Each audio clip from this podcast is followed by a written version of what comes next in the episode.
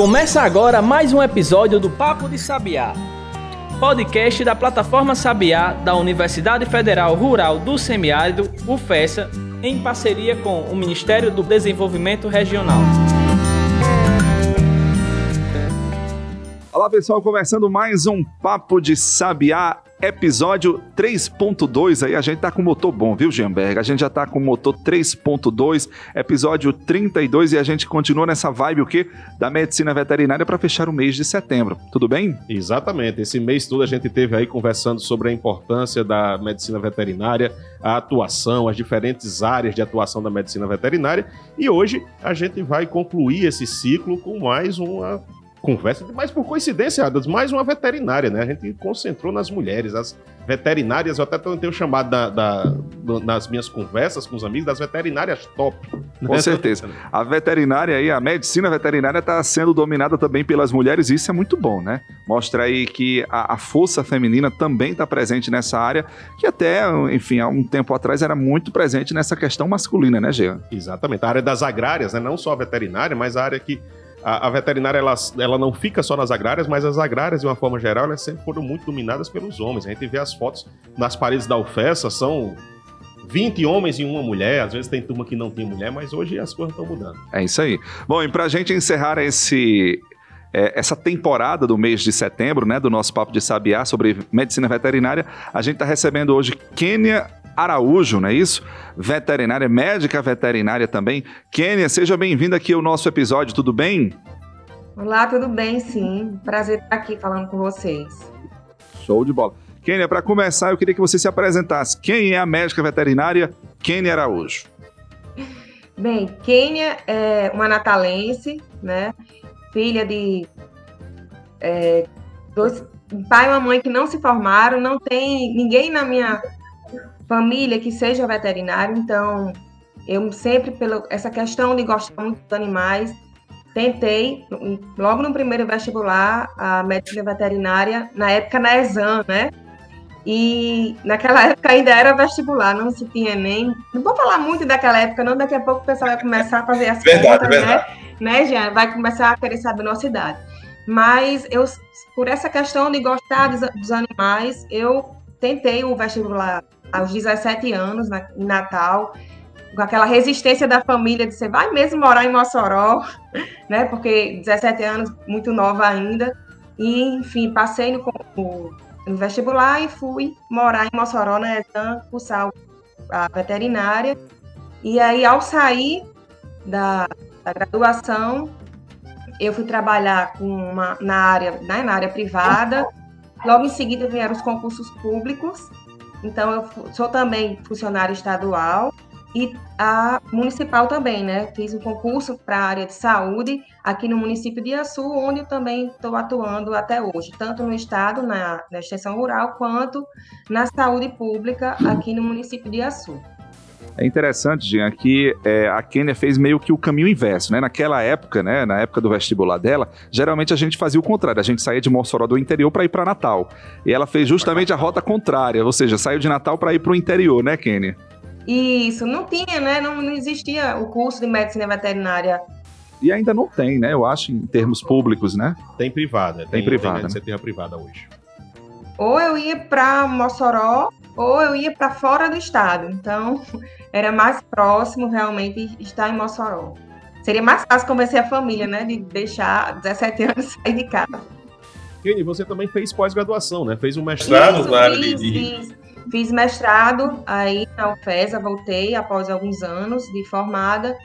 Sou mestre em ciência animal pela UFESA. E você hoje atua na, na, área de saúde pública, que é uma área que pouca gente sabe, que também é uma atuação direta da medicina veterinária. Eu queria que você, do médico, da médica veterinária, eu queria que você falasse um pouco de como é essa atuação. Qual o papel da medicina veterinária dentro da saúde pública na sua ótica? Olha, o papel do, do médico veterinário, da médica veterinária na saúde pública é muito importante, Jean. É, muitas pessoas ainda associam a profissão médico veterinária apenas ao cuidar dos animais, né? E, na verdade, quando a gente cuida de, dos animais, evitando que ele adoeça, também o, o veterinário clínico ele está fazendo saúde pública. Mas no contexto mais amplo, realmente da saúde pública, o papel do médico veterinário ele é importantíssimo, né? Porque é uma área muito abrangente, onde a gente pode estar é, cuidando dos alimentos que as pessoas vão consumir quando o veterinário ele vai para essa área de inspeção, né? Que é também a sua área enquanto professor, né? Na saúde das pessoas para que elas evitem né, alguns alimentos que podem estar contaminados, pela, orientando né, algumas características para evitar esse, alguns tipos de alimento. No caso, é, as zoonoses também, né, nós veterinários podemos estar atuando em centro de controle de zoonoses, na pesquisa de alguns patógenos que podem estar trazendo problema tanto para a saúde animal e o animal adoecendo, trazendo problemas também para a saúde humana. Então, é, a gente costuma dizer que o veterinário, na saúde pública, ele está muito ligado à questão da saúde única, né? Esse termo que está vindo com mais força há algum tempo, onde é, existe uma união indissociável entre a saúde, a saúde animal, a saúde humana e saúde ambiental. E o médico veterinário, durante a sua graduação, ele tem é, o conhecimento né, tanto de como deve estar o ambiente para que algum microorganismo, algum vetor não se desenvolva e possa estar transmitindo a doença para os animais ou para o homem. Né? Então, o médico veterinário, na sua formação, ele já tem esse conhecimento de que a saúde humana, a saúde animal e ambiental, eles estão interligados. A gente precisa entender que a gente vive no mesmo ambiente, tanto os animais quanto os seres humanos, nós estamos no mesmo ambiente. Então, essa, essa interação entre o homem e o animal está cada vez maior. Nós temos, é, a maioria das casas hoje tem algum animal de estimação. Então, o papel do médico veterinário para estar tá orientando, para estar tá, tá vendo alguns, algumas doenças que podem estar tá acontecendo naquele ambiente, que vai também trazer prejuízos à saúde humana, é muito importante. Kênia, um exemplo um exemplo muito forte do que você fala dessa relação, né? É, dessa simbiose, vamos dizer assim, entre as, as saúdes, né, humana, animal, esse período de pandemia que a gente está passando, né? Isso aqui eu acho que é, uma, é um, um, reflexo muito forte dessa, dessa relação que existe né, entre a saúde humana, a saúde animal é, e mostra, né, evidencia cada vez mais a importância, a necessidade de se tocar, Jean, sobre essa questão da saúde única, que nem a Kênia falou, né? Que a gente não deve pensar a saúde como algo isolado, como uma bolha lá impenetrável, né? E a pandemia chegou aí para justamente dizer o contrário, que é necessário justamente integrar todos isso todos eles, né, todos esses agentes de saúde, e assim a gente encontrar alternativas e meios para prevenir e também para remediar. Isso mesmo, né? Talvez é, se tivesse um profissional de saúde ou uma inspeção, né? Um veterinário inspecionando lá é, em Wuhan, onde, porque lá eles têm o hábito, né, de comer animais silvestres. E se tivesse uma inspeção desse animal, talvez a gente não estivesse tendo a pandemia é, que está assolando todo mundo. Uma coisa que a gente tem, tem visto muito, eu tenho trabalhado muito, são os investimentos em políticas públicas na área de saúde, é. E teve um, tem um programa que já eu não, queria até que você falasse um pouco dele, que é o NASF, que ele nasceu com essa essa um dos princípios deles era trabalhar essa questão da saúde única, né? trabalhar essa, essa saúde do contexto geral, apoiando as famílias.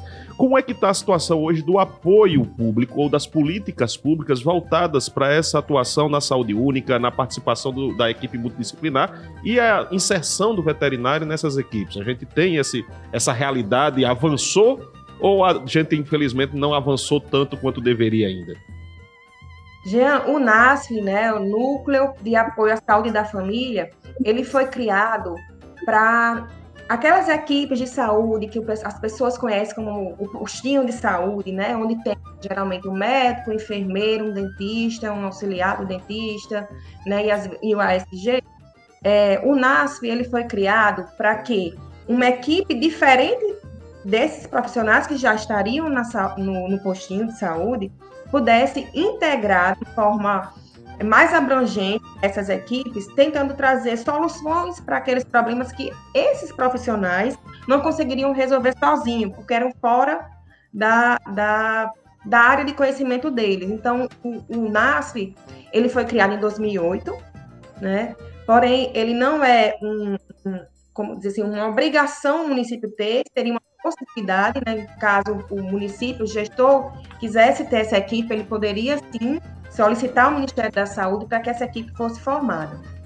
Só que em 2008, quando ela foi criada, o veterinário ainda não estava no rol dos profissionais que poderiam compor as equipes.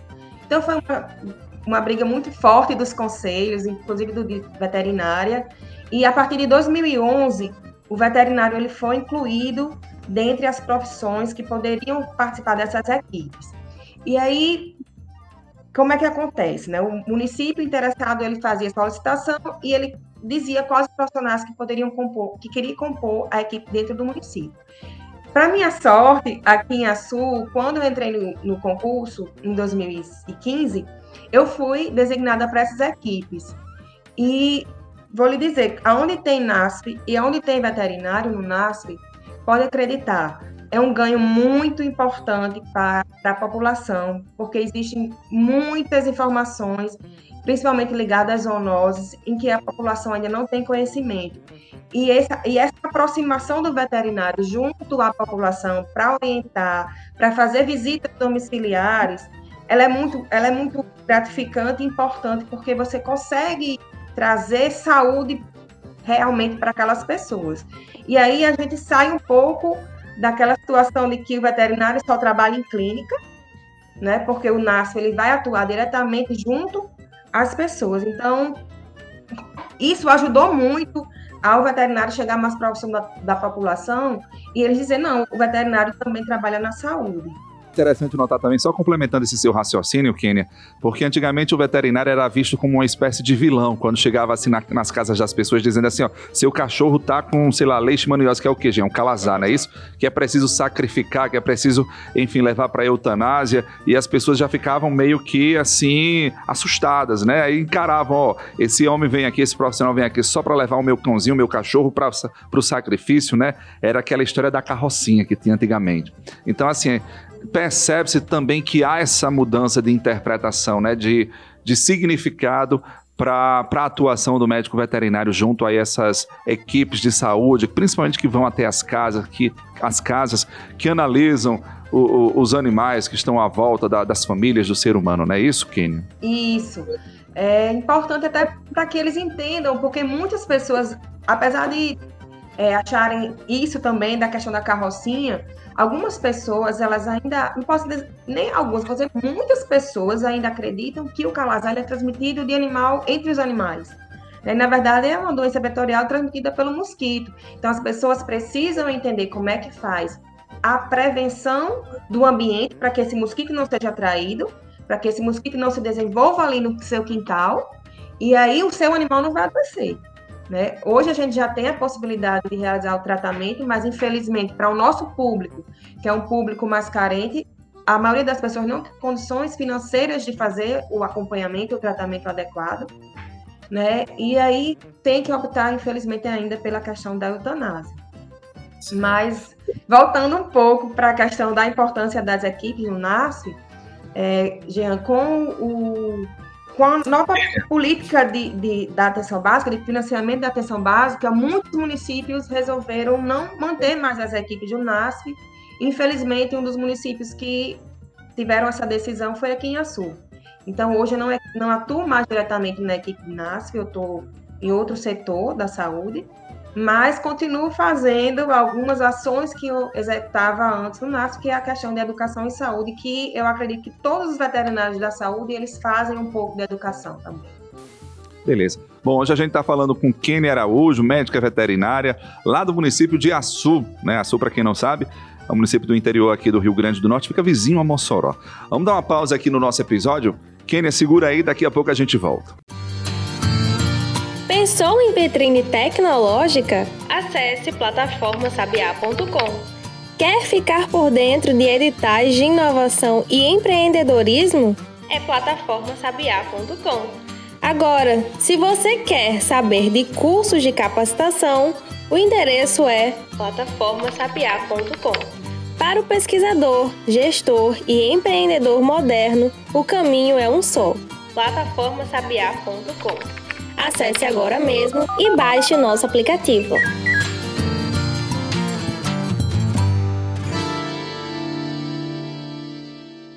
Voltando agora com o Papo Sabiá, a gente está conversando com a veterinária, dando continuidade à nossa série sobre a atuação da veterinária, a importância da medicina veterinária na sociedade de uma forma geral.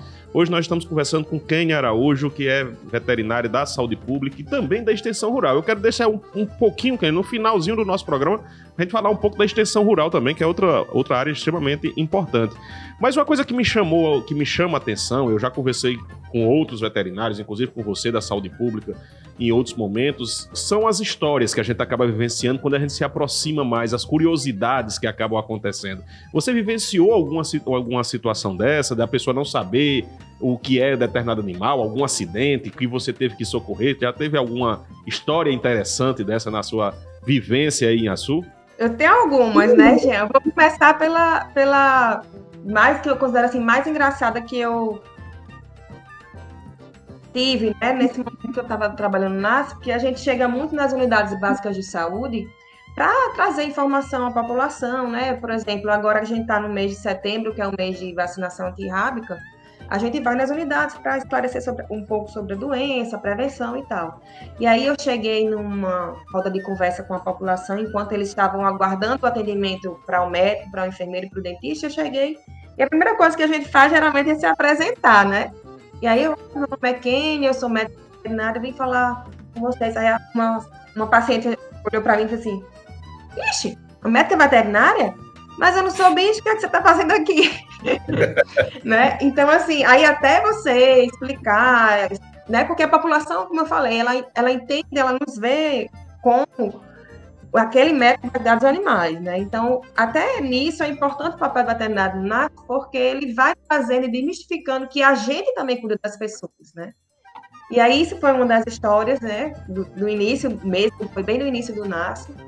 E com relação a alguns acidentes que a gente acompanhou enquanto a equipe do NASCO, foi uma criança, uma delas, né, vou contar aqui de uma criança, ela tinha um ano e seis meses e ela estava em casa durante a manhã, amanhã a mãe dela saiu para fazer umas compras. Quando retornou, foi dar o almoço dela na sala.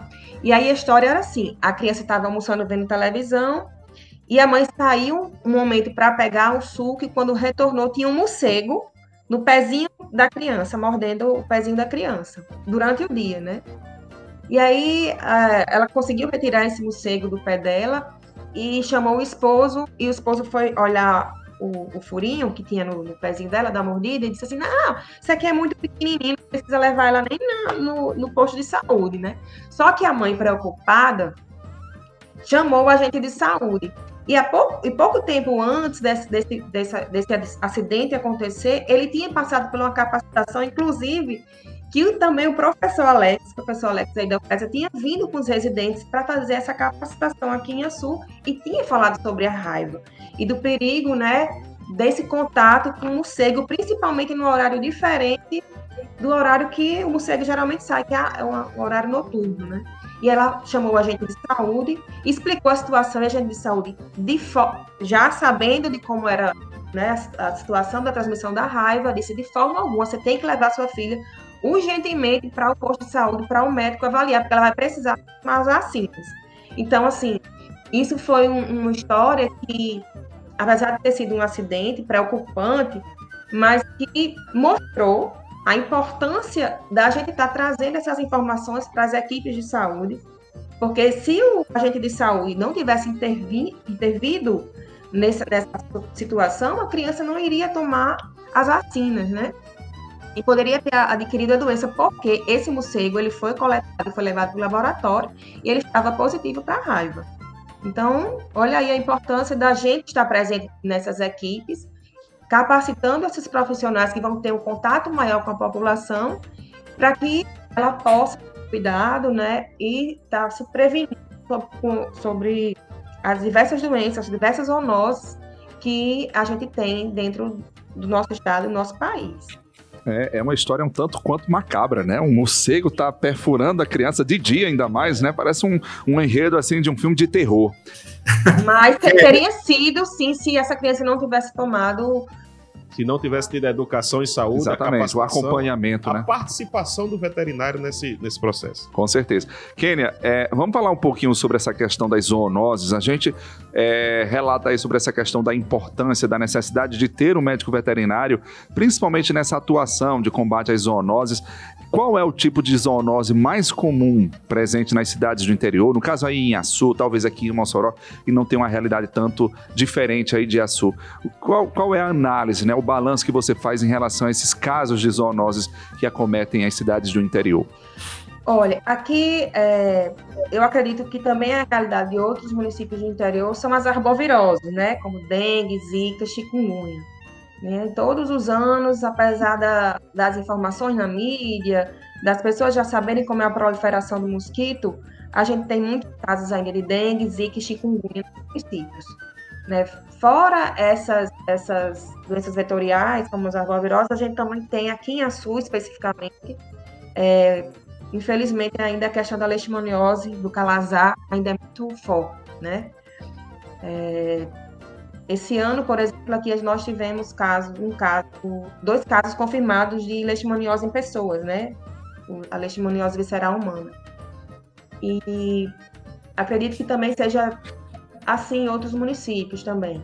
Mas aqui a gente tem ambiente, a gente tem clima, a gente tem desmatamento, né, para construção de, de novas conjuntos habitacionais e acaba tendo é, proliferação do mosquito e esse aumento na, no número de casos de leishmaniose em cães quanto em pessoas. Tem outro problema sério que tem na saúde pública, né, que é, é tem surgido muitos movimentos a, a, em favor, em defesa dos animais, a busca por, por dar melhores condições aos animais de rua, o controle dessa população.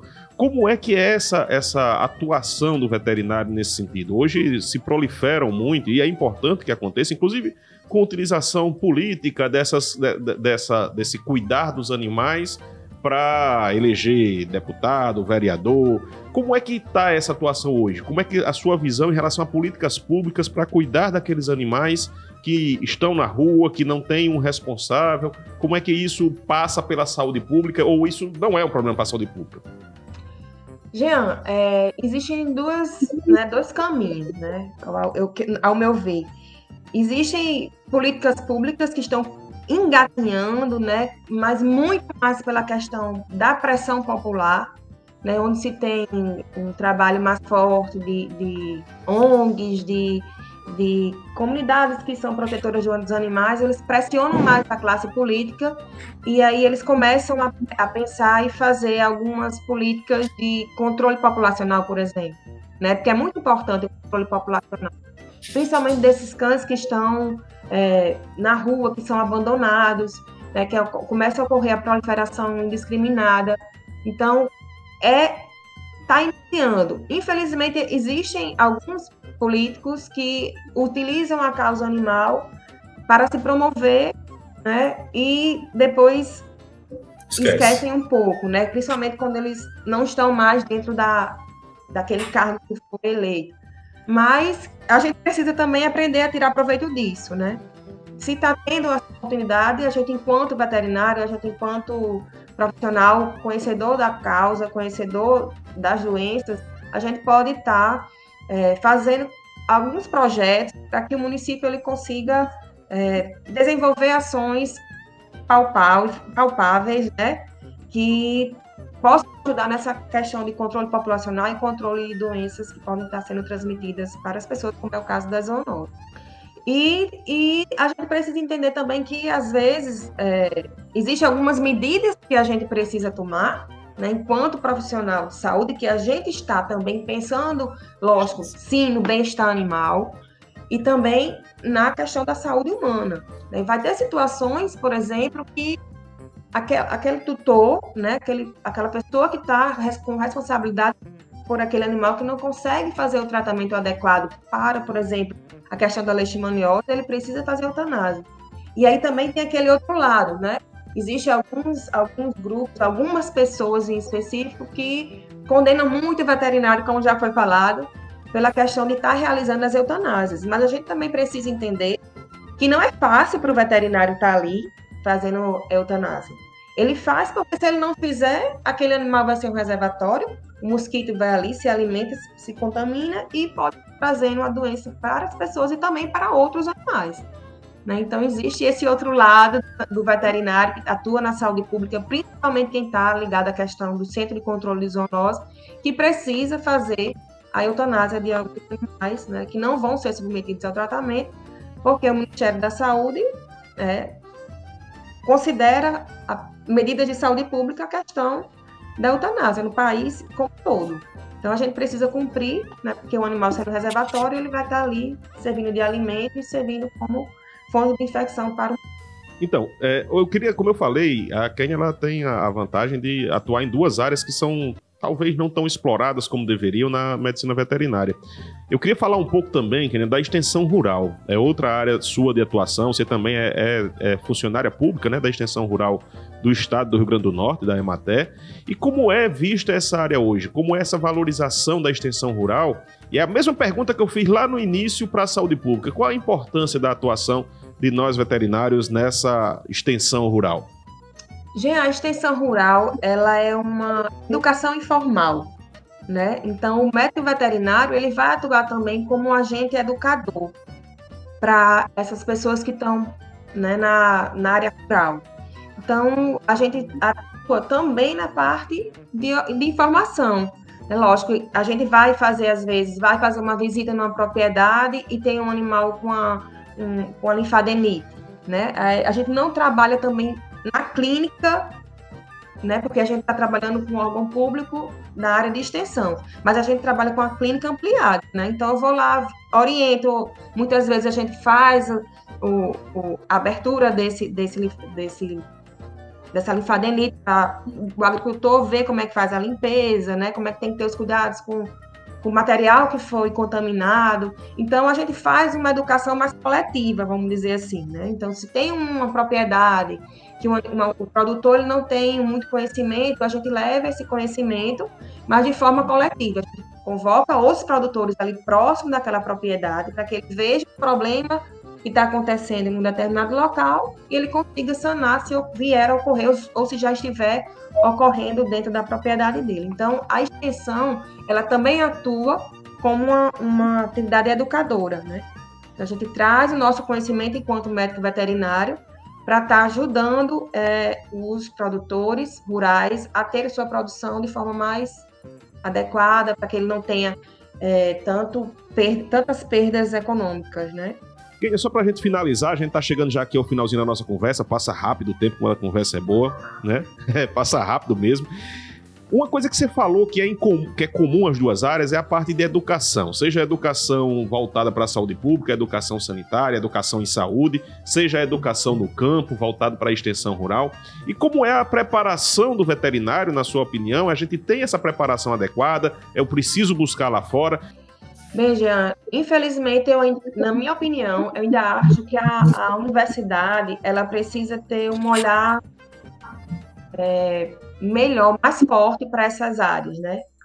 Tanto a extensão quanto a área de saúde pública, eu ainda vejo que tem uma carga horária mínima dentro da graduação e talvez isso acabe dificultando um pouco dos alunos terem um interesse maior para essas duas áreas. Então, se o o aluno tiver interesse, ele precisa, além de ter é, esforço nas disciplinas dentro da graduação, ele precisa procurar estágios, né, estágios fora da universidade, para que ele consiga ter uma, um, um olhar diferenciado, uma visão mais ampla dessas duas áreas.